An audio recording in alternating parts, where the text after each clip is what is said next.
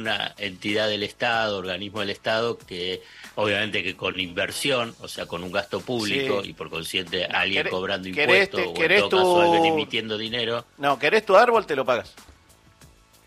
No, güey, pero ¿y el árbol que está caído qué hago?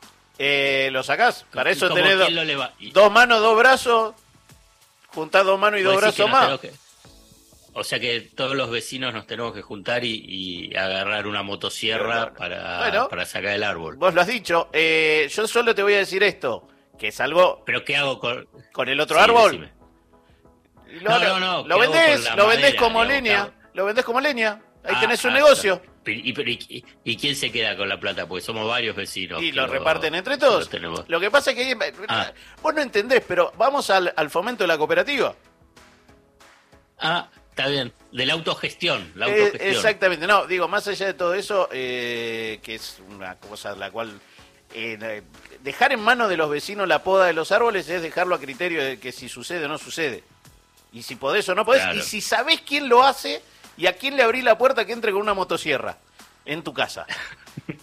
claro. Esto Insisto, queda a nivel de la cuadra, ¿eh? no estoy diciendo otra cosa que lo que, ah. lo que quiere ver con mi cuadra.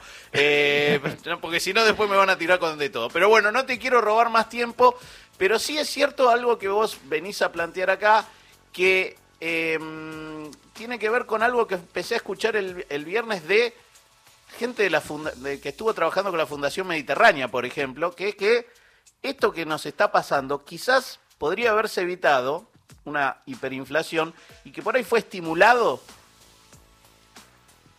Pues, eh, a ver, si es así, es un hecho inédito a nivel de la historia económica mundial.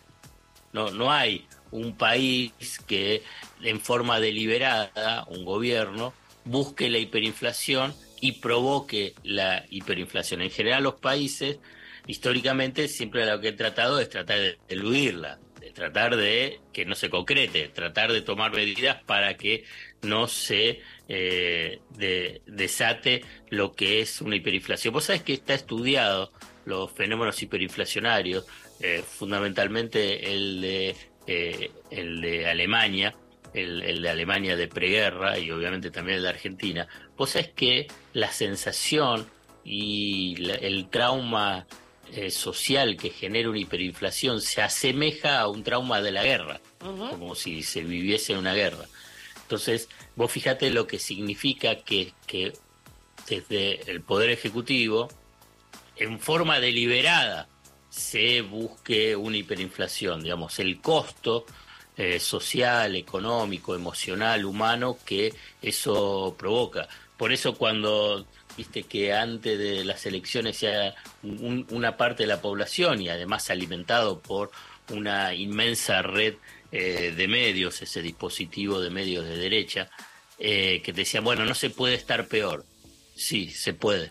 Y, se puede estar en función de eh, provocar, una, provocar una hiperinflación a partir de una mega devaluación que si lo ves en, a lo largo de los últimos 50 años, a partir de un informe de la CELAC, eh, fue el aumento del tipo de cambio más elevado en un solo día, que fue ese aumento de casi un 120%. Hay dos registros eh, adicionales que están por encima, pero que son de, de abril del 89, que son del gobierno de Raúl Alfonsín, pero en ese momento no, no hubo una decisión deliberada del Banco Central de, evaluar la moneda, sino que, bueno, como no hubo acceso al mercado eh, de cambio oficial, eh, el propio mercado llevó a ese tipo de cambio a niveles muy elevados. Pero en forma deliberada no encontrás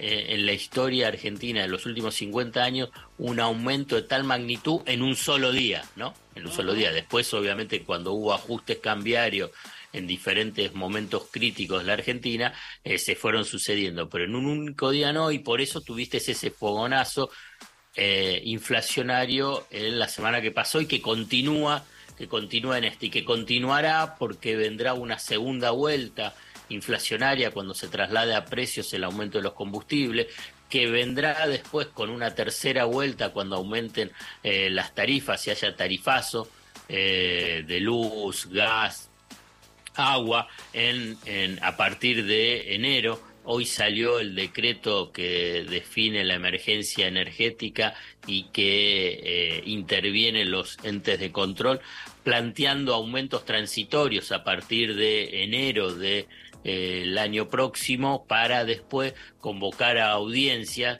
que van a ser virtuales, no presenciales, eh, y eh, definir ese nuevo, eh, nuevo esquema tarifario. Vos sabés, digamos, digamos qué magnitud puede llegar a tener los los aumentos de tarifas de, de luz y gas, depende los los segmentos, viste que fue segmentado. Hoy los de, altos ingresos pagan en costo pleno, ¿no?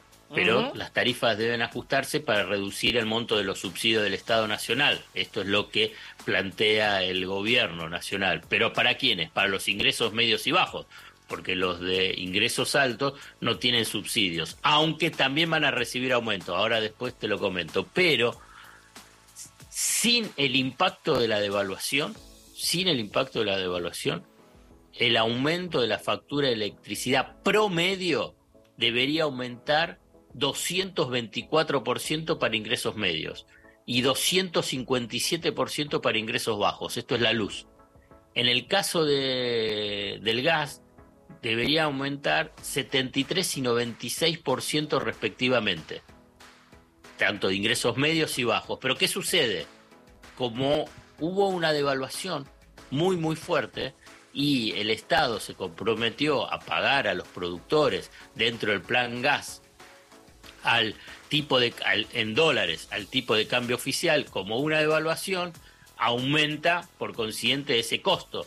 Y eso también tiene que ser trasladado a, eh, a la tarifa porque se incrementa el costo de generación de gas y entonces los aumentos van a tener que ser mayores, que ahí sí le va a pegar a los de, ingresos altos, porque ahí es para que no haya subsidio. Y por consiguiente, en la luz, que te mencioné, ese aumento del 224% para ingresos medios y 257% para ingresos bajos, tendría que ser más alto. Sí se traslada plenamente el tema de la evaluación. O sea, es un tarifazo fenomenal. ¿Qué es lo que va a pasar con esos tarifazos? Bueno, también se va a trasladar, se va a trasladar a precios. Eh, y ahí, a ver, digo, son varias las aristas en términos de cómo va a vivir eh, la Argentina y cómo va a poder vivir cada uno de los que sigan teniendo trabajo, porque también vamos a eso. Y, mm, y ahí que, esa idea de que, bueno, en un momento elegís qué, hacer, si comer o pagar la luz, eh, se va traduciendo en qué. En que lo que se, llama a nivel, si querés, académico y de analistas del sector, es va a haber pobreza energética. No vas a tener, digamos, esa el acceso a eh, a ese servicio básico esencial de la, para la población, que es la luz, el gas eh, o el agua. Entonces, ahí qué es lo que va a pasar. Bueno, vas a elegir comer. Mm. Y entonces, ¿qué va a pasar? En un, en, un escenario extremo, hay que ver si llegan a ese nivel extremo y te cortan la luz o el gas. Eh, y entonces ahí caes en lo que se llama esa pobreza energética. O fíjate el cinismo vinculado con eh, el tema del bienestar general de la población a partir de la intervención del Estado, que el vocero Adorni en, en, el lugar emblemático de la televisión argentina, que es los almuerzos de Mirta Legrand, es que la población, dentro del populismo, dentro de lo que él denomina populismo, eh, la población pensó que podía vivir con el acceso eh, a la luz, al gas o al agua, en general a los bienes, eh, sin ningún tipo de esfuerzo. Bueno, eh, los costos estos después van a padecer la, mayoría de la población con un fenomenal deterioro de su calidad de vida. Bien, Alfredo Sayat, hablamos el miércoles. Dale, un abrazo grande. Un abrazo grande, hasta luego. Noticias a las 11 en punto en Radio Nacional.